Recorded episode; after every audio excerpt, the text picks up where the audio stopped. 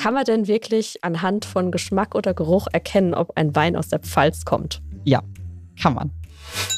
Das ist eher so die Lady im roten Kleid mit High Heels und eben nicht der Boxer. Ja, mega lecker, würde ich sagen. Zählt es als Geschmacksrichtung? Das ist das Allerwichtigste.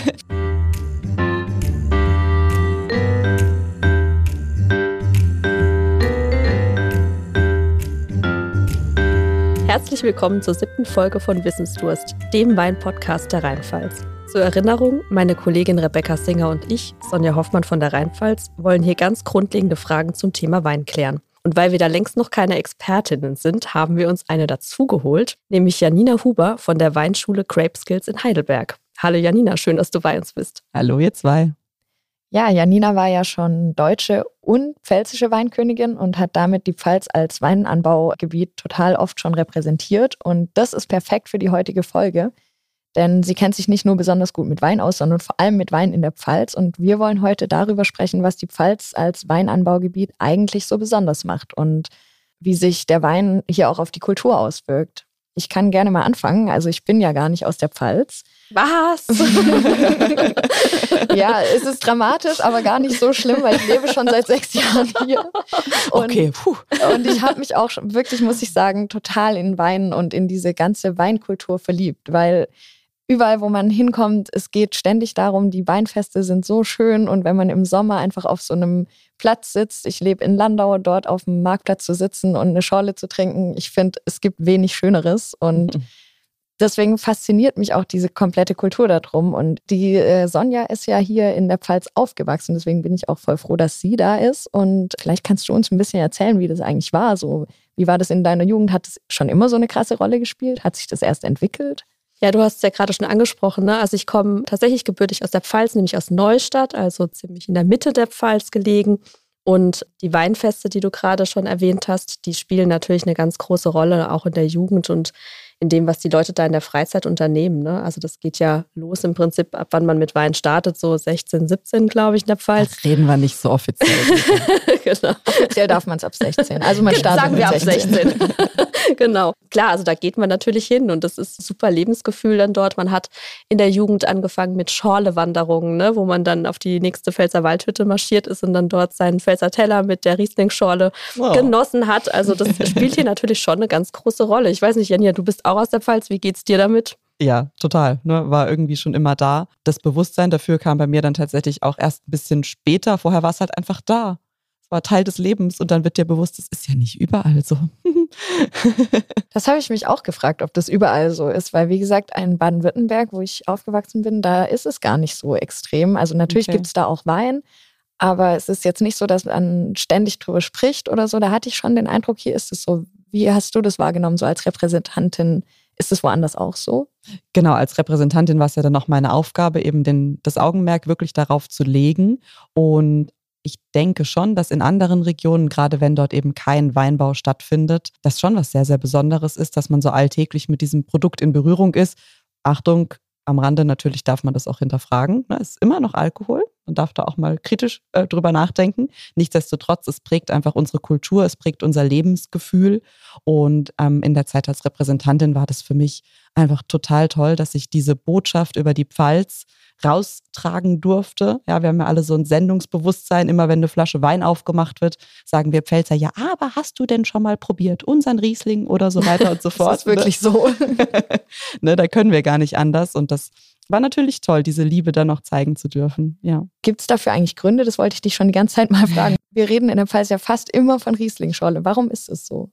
Genau, also Riesling ist eine Rebsorte, die sehr gut Herkunft transportieren kann. Da kann ich vielleicht auch nochmal zurückkommen auf diese Zeit, in der ich viel unterwegs war. Ähm, vielleicht kennt ihr das, du bist irgendwo anders, sagen wir, du stehst auf einer Weinmesse in China und einer schenkt dir einen Wein ein und es ist ein Pfälzer Riesling. Und bei mir ist es so, ich habe dann direkt so ein heimeliges, wohliges Gefühl, weil ich weiß, so schmeckt eben meine Heimat. Also mit Riesling kann man wunderbar die Botschaft einer Region und in dem Fall eben der Pfalz transportieren. Das ist das Besondere und tatsächlich ist Riesling bei uns die wichtigste Rebsorte. Generell in Deutschland ist Riesling die Leitrebsorte, kommt auch aus Deutschland, ja, also ist irgendwann mal spontan im Rheintal entstanden, diese Rebsorte. Und dadurch, dass wir in Deutschland die Riesling-Meister sind, können wir in Deutschland wieder gucken, wer hat die größte Riesling-Fläche. Das ist jetzt keine Überraschung.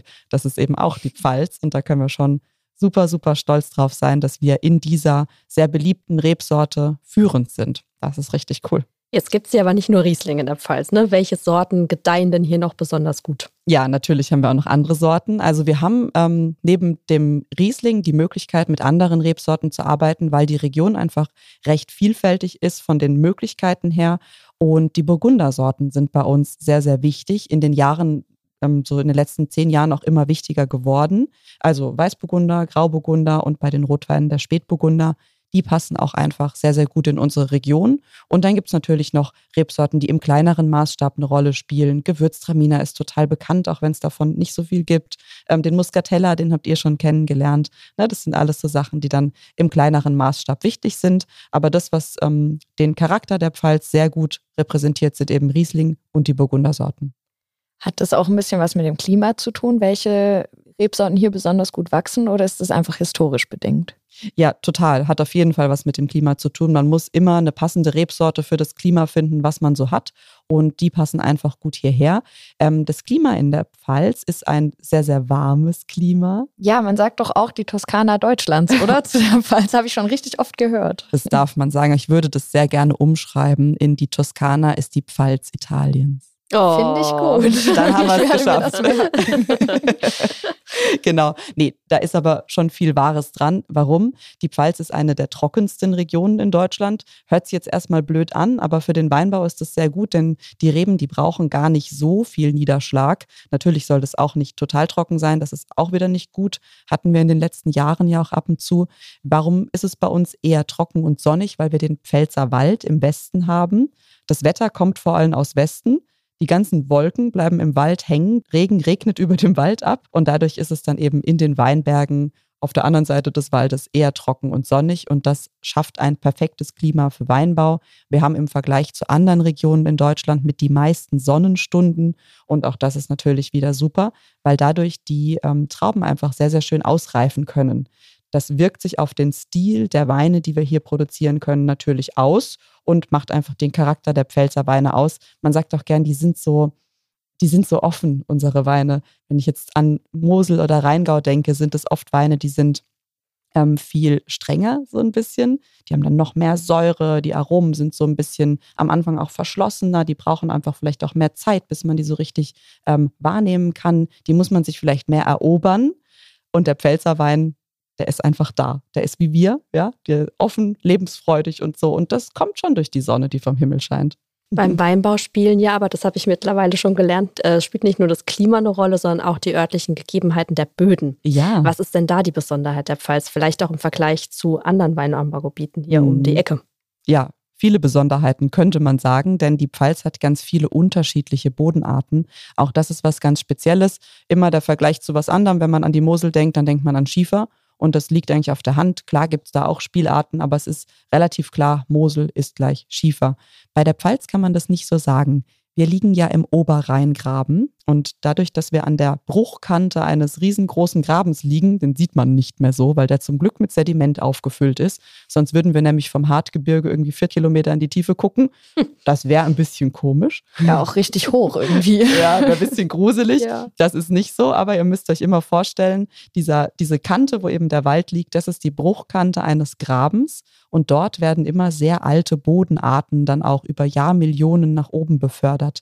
Genau das haben wir in der Pfalz. Wir haben zum Beispiel den Buntsandstein als ganz prägende Bodenart.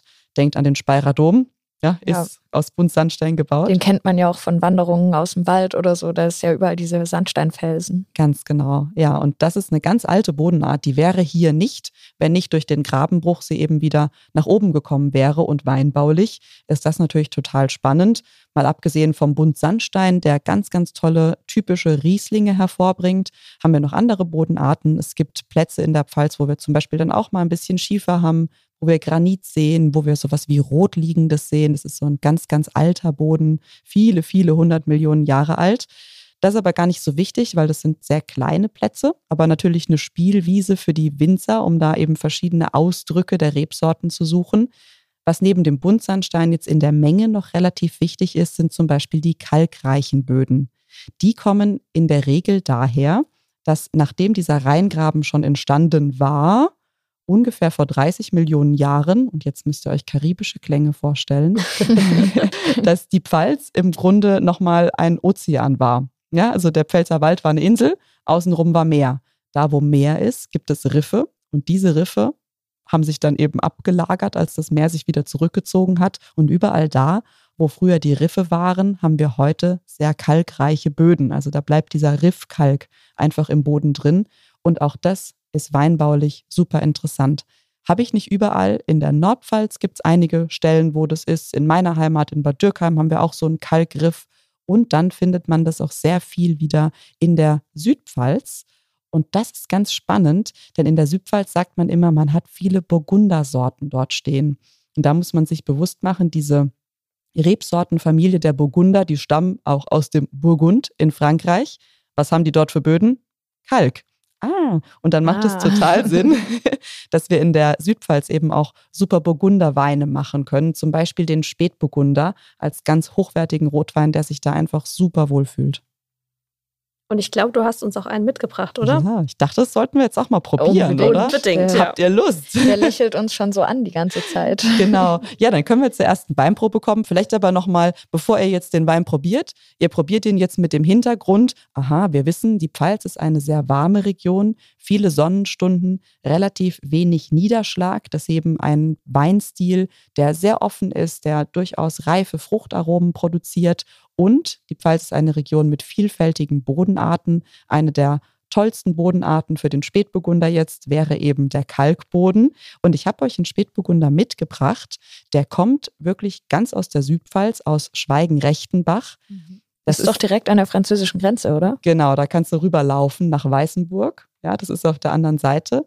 Und das Spezielle in Schweigen-Rechtenbach ist, dass manche der Weinberge, die dort bewirtschaftet werden, auf der französischen Seite der Grenze liegen. Ah. Mhm. Das ist auch weinbaurechtlich totale Ausnahme. Ich wollte gerade fragen, gilt das dann überhaupt als pfälzischen Pfälzer Wein? Ja, genau. Eigentlich müsste man dann draufschreiben, äh, Wein aus europäischen Trauben, aber ich sag mal, das vermarktet sich eher schlecht und ja. das ist historisch natürlich auch einfach nicht wahr. Ja, also diese Weinbergsflächen sind schon immer im Besitz dieser Familien und deswegen gibt es dort eine Ausnahmeregelung. Das ist was ganz, ganz Besonderes, dass man aus Trauben, die auf französischem Boden gewachsen sind, deutschen Wein machen darf. Das ist ja völlig verrückt. es ist wirklich ein bisschen crazy und ähm, ja, toll, dass es aber geht. Und das zeigt so ein bisschen, ähm, dass die Pfalz eben auch durch Frankreich sehr, sehr stark beeinflusst ist. Jetzt könnt ihr den Spätburgunder mal probieren, ob ihr das auch merkt. Ja, gerne.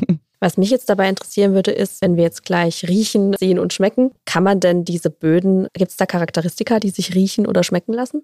Ja, es ist ein bisschen schwierig jetzt zu sagen, man kann eine Bodenart wirklich riechen. Ähm, Im Grunde entstehen die Aromen in den Trauben ja dadurch, welche Umgebungsbedingungen im Weinberg herrschen, um es mal runterzubrechen. Es geht vor allem um die Temperatur. Mhm. Wenn du jetzt einen Boden hast, der sehr viel Wasser speichert, weil er einfach sehr schwer ist, also sehr feinkörnig, ne, dann ist der Boden insgesamt etwas kühler. Ein Buntsandsteinboden zum Beispiel, da fließt das Wasser ja einfach weg. Wenn da die Sonne drauf scheint, dann wird er ganz schnell wieder warm. Und das wird schon beeinflussen, welche Aromen sich in den Trauben entwickeln. Auf diese Art und Weise beeinflusst der Boden auf jeden Fall den Charakter des Weines. Und was man noch dazu sagen kann, ist, dass die Bodenart auch die Säurewahrnehmung des Weines ein bisschen beeinflussen kann. Stichwort pH-Wert. Da gehen wir jetzt aber nicht weiter ins Detail. Da gibt es nämlich Studien dazu, da braucht man etwas länger. okay. Aber krass, dass die Böden das so beeinflussen. Das hätte ich jetzt auch nicht so gedacht. Irgendwie. Mhm. Und das Wissen, dass der jetzt halb in Frankreich gewachsen ist, ist ja irgendwie auch total cool, ne? Ja. Aber was, was fällt euch denn auf bei dem Wein, wenn ihr den so anschaut? Der ist nicht so dunkel irgendwie. Der ist eher ein bisschen so, man kann so fast schon durchgucken. Also für Rotwein, mhm. ich trinke viel so Rotwein aus Spanien oder so. Ja. Das ist schon anders, würde ich sagen. Genau, das ist nämlich ein ganz wichtiger Hinweis. Spätburgunder ist jetzt eine Rebsorte, die hatten wir noch nicht in unseren Folgen hier beim Podcast. Trotzdem die Leitrebsorte, was die Rotweine in der Pfalz angeht. Und Spätburgunder hat als Rebsorte eine recht dünne Schale. Die Farbstoffe, die kommen vor allem aus der Schale bei den Rotweinen. Wenn also die Schale dünn ist, wo soll da viel Farbe ja, herkommen? Ne, das ist mal ein wichtiger Tipp, dass man beim Spätburgunder das auch so annimmt und der soll so sein. Also es ist okay, dass man da die Finger noch sieht. Ja. Wie riecht er denn? Ich würde sagen, ich rieche so ein bisschen was Flaumiges raus, hat Mhm. aber auch so eine leichte Würze. Ja, so ein bisschen würzig. Da wird wahrscheinlich irgendwie ein Holzfass im Spiel gewesen sein. Ne? Wurde ein bisschen im Holzfass gelagert. Irgendwie Beeren vielleicht, rote Früchte so. Ja. Bisschen. So herbe rote Früchte. Genau, das wäre ganz typisch Spätburgunder. Riecht eher nach roten Früchten, so rote Pflaume, könnte man dann sagen. Und gerne wird er natürlich auch im Holzfass ausgebaut. Jetzt dürft ihr natürlich auch mal probieren. Ihr macht das Unbedingt. schon so anständig. Das ist echt toll. Ja, mega lecker, würde ich sagen. Zählt es als Geschmacksrichtung. Das ist das Allerwichtigste. Ich finde, das schmeckt nicht ganz so schwer wie diese typisch spanischen Rotweine, die man sonst so kennt. Also Mhm. er ist ein bisschen eleganter, würde ich fast sagen. Ja, also der hat Tannin, aber das ist jetzt nicht so, dass dein Mund komplett ausgekleidet ist damit. Das ist ganz, ganz fein. Der hat auch nur ein bisschen Säure, das wirkt relativ frisch, ne? Stimmt, er hat Säure, aber er ist auch nicht so lang da irgendwie, oder? Oh. ja, gut, er wirkt halt eher, ähm, eher ja, elegant und schlank. Genau, ja, das genau, ist nicht schla so schlank. Also schon ein bisschen, Ja, ja. aber nicht so massiv irgendwie, Genau. falls man das so sagen Genau, kann. das ist eher so die Lady im roten Kleid mit High Heels und eben nicht der Boxer. Das ne? ist ein schöner Vergleich. ja, die spanischen Rotweine, die, genau, die hauen halt so richtig rein. um. Ja, Genau, das, macht, ich. das will der auch gar nicht. Der will ganz elegant sein. Aber ihr merkt, dass dieses schöne Beerenaroma total lang am Gaumen bleibt dann wieder, ne? Ähm, der hat schon eine tolle Qualität. Das ist jetzt alles typisch für pfälzische ähm, Rebsorten, beziehungsweise Burgundersorten. Genau, also das wäre jetzt so ganz, ganz typisch. Ne? Riesling haben wir jetzt schon oft genug erwähnt als Leitrebsorte, dann eben die Burgundersorten. Und das ist jetzt aus meiner Sicht auch ein sehr, sehr typischer Vertreter als hochwertiger Spätburgunder aus der Pfalz, ähm, der es auch mit internationalen Rotweinen auf jeden Fall aufnehmen kann, weil so diese Eleganz und diese feine rote Frucht genauso soll eben Spätburgunder auch sein. Das können wir extrem gut in der Pfalz. Sollen wir nochmal zusammenfassen, was wir jetzt bisher so über die Pfalz gelernt haben? Sehr gerne. Was ist denn hängen geblieben, Sonja? So ausschlaggebend ist auf jeden Fall das Klima. Ne? Wir haben ja Mhm. gesagt, hier Toskana Deutschlands, beziehungsweise, wie hast du es so schön genannt? Pfalz ist die Toskana, nee, andersrum, die Toskana ist die Pfalz äh, Italiens. Genau. Also diese, diese vielen Sonnenstunden machen hier auf jeden Fall was aus. Ne? Das, Mhm. das Klima ist äh, maßgeblich dafür, was hier dann gut wachsen kann. Genau. Das andere waren die Böden, die so vielfältig sind hier in der Pfalz. Ne? Du hast gesagt, wir sind am Rheingraben. Ähm, das heißt, da gibt es ganz viel Jahrmillionen alte Böden, die teilweise noch nach oben kommen, die aber auch sehr vielfältig sind. Ne? Wir haben nicht einen Boden hier, sondern wir haben verschiedene, die sich dann auswirken. Genau, ganz, ganz viele und so die wichtigsten weinbaulich, Buntsandstein und Kalk sind einfach sehr interessant und kommen halt auch relativ häufig vor. Und als Rebsorten haben wir gesagt, Riesling und die Burgundersorten, das ist Spätburgunder, Weiß und Grauburgunder. Das sind so wichtige Leitrebsorten bei uns.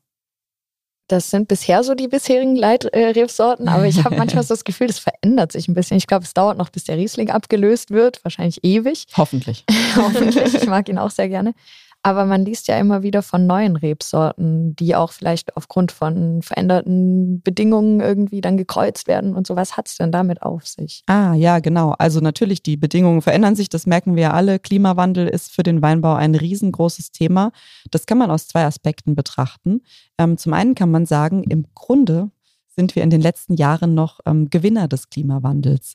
Denn er ermöglicht uns, dass wir auch internationale Rebsorten jetzt in der Pfalz anpflanzen. Wir haben ja auch schon mal sowas probiert, so eine internationale Rotwein-Cuvée. Das ist dann sowas wie Cabernet Sauvignon, Merlot. Mittlerweile gibt es auch sowas wie Syrah in der Pfalz. Ähm, das funktioniert eben wegen des Klimawandels. Spätbu ähm, Spätburgunder sowieso, nee, ähm, Sauvignon Blanc und ähm, Chardonnay als weiße Rebsorten sind auch bei uns angekommen und funktionieren auch sehr, sehr gut bei uns. Klimawandel trägt auf jeden Fall bisher noch positiv dazu bei. Jetzt ist es aber so, das haben wir letztes Jahr gesehen, 2022, mit dieser extremen Trockenheit. Das ist ja auch was, was durch den Klimawandel kommt. Und das ist schon was, was die Reben vor große Herausforderungen stellt. So ein bisschen Wasser brauchen sie dann eben doch. Und da hast du jetzt eben das Wort Kreuzen ins Spiel gebracht. An was dachtest du da? Ich dachte an dieses, man hört ja immer von Piwis, also irgendwie Mhm. pilzwiderstandsfähige Sorten und die müssen ja, also die entstehen ja nicht plötzlich, sondern die werden ja irgendwie von äh, bestimmten Instituten und Forschungsanstalten dann halt gekreuzt, glaube ich zumindest, um zu gucken, wie welche Rebsorten wie zusammenpassen. Ja. Und ich habe gelesen, dass in Siebelding ja sogar so ein Weininstitut steht und das ist ja auch ganz bekannt, dass zum Beispiel der Regent von dort kommt. Wow, Rebecca, super. Das weiß ich, damit äh, habe ich auch schon im Restaurant angegeben.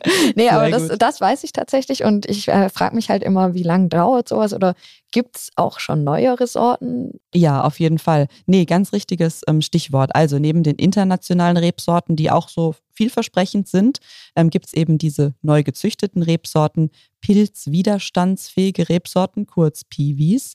Und ja, wir haben in der Pfalz den Geilweiler Hof in Siebeldingen. Stimmt, ähm, so heißt der, genau. das muss man sich merken, ja. Genau, und da machen die sowas. Und Regent ist jetzt eine Neuzüchtung, die gibt es schon sehr lange. Die ist auch in Deutschland relativ weit verbreitet, ist eine rote Rebsorte, die eben darauf gezüchtet wurde, solche Resistenzen zu haben und am Markt auch so ganz gut funktioniert. Und die kam tatsächlich aus der Pfalz. Das ist natürlich schon Pioniergeist, ne? Können wir ein bisschen stolz drauf sein. Absolut. Diese Piwis sind aber teilweise schon noch mit Vorbehalten in der Weinbranche behaftet, ne? So kommt es ja. einem zumindest vor. Genau, das ist ein bisschen das Problem. Also Rebecca sagt ja auch, kommen da noch neue? Ja, da kommen neue. Also die Forscher arbeiten natürlich ständig weiter. Und das Ding ist so ein bisschen, die haben ja, wenn die entwickelt werden, erstmal keinen Namen die haben irgendeine Züchtungsnummer. Und dann gibt es manchmal Wettbewerbe, dass man dann ausschreibt, hey, wir suchen einen Namen für diese Rebsorte, denkt euch mal was aus.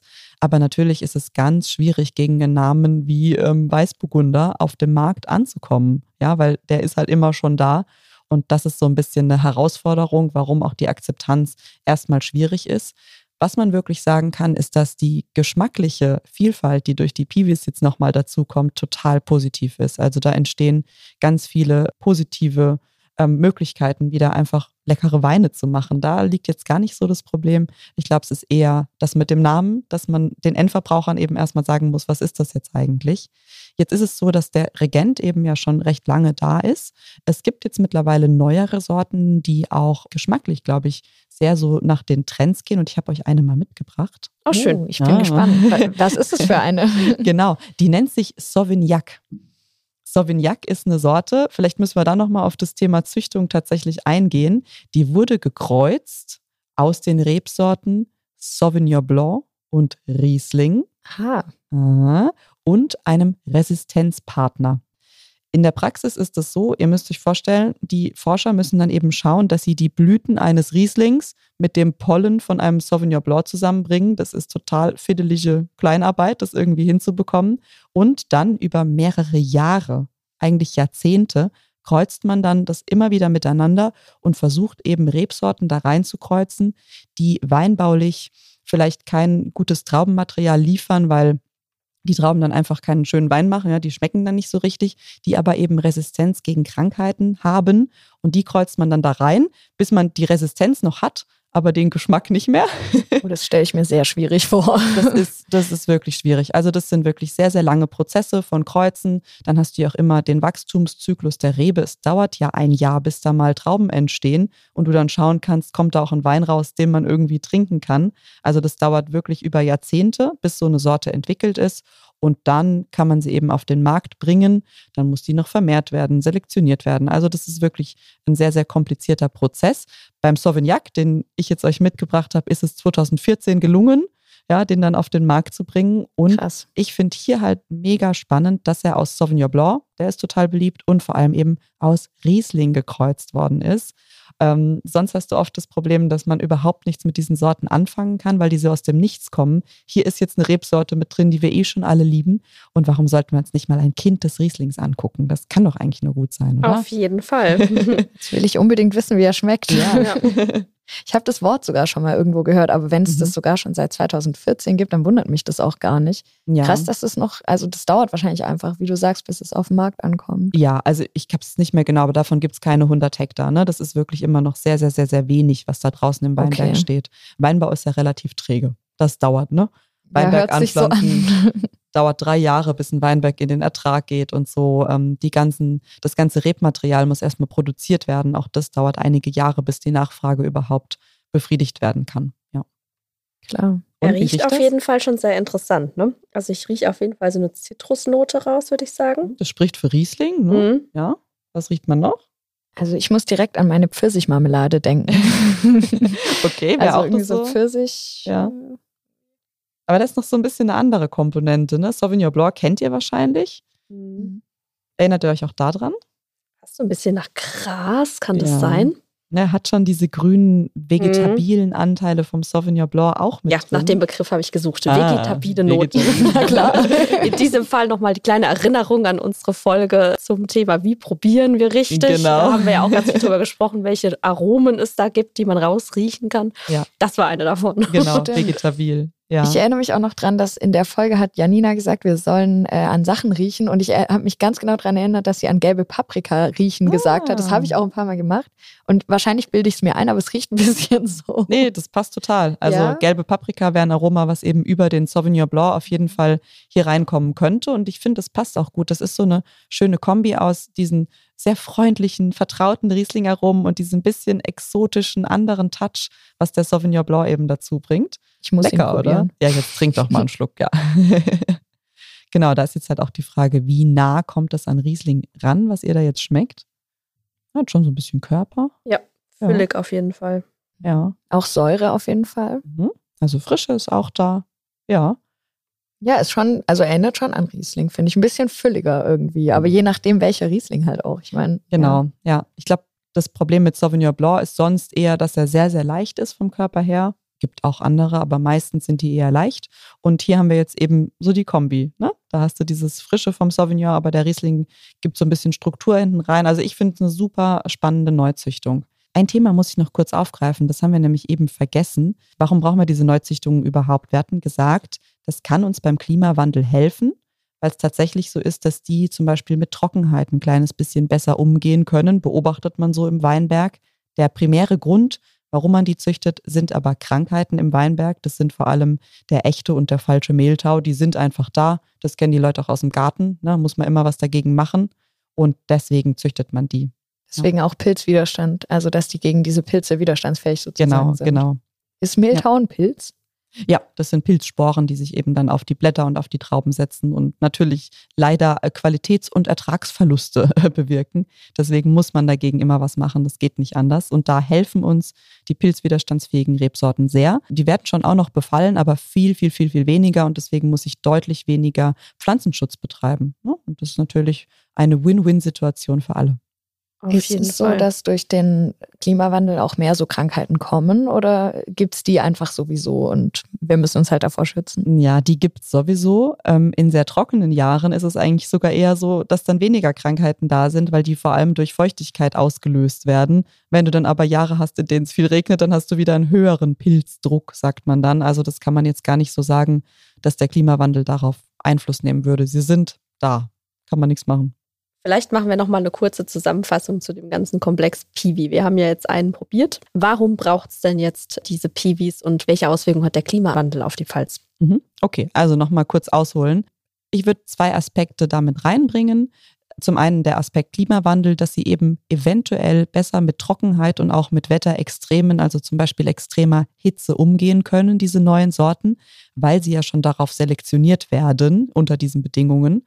Ein anderer Aspekt ist der Aspekt Nachhaltigkeit. Ja, Nachhaltigkeit ist überall in aller Munde, natürlich auch in der Weinbranche.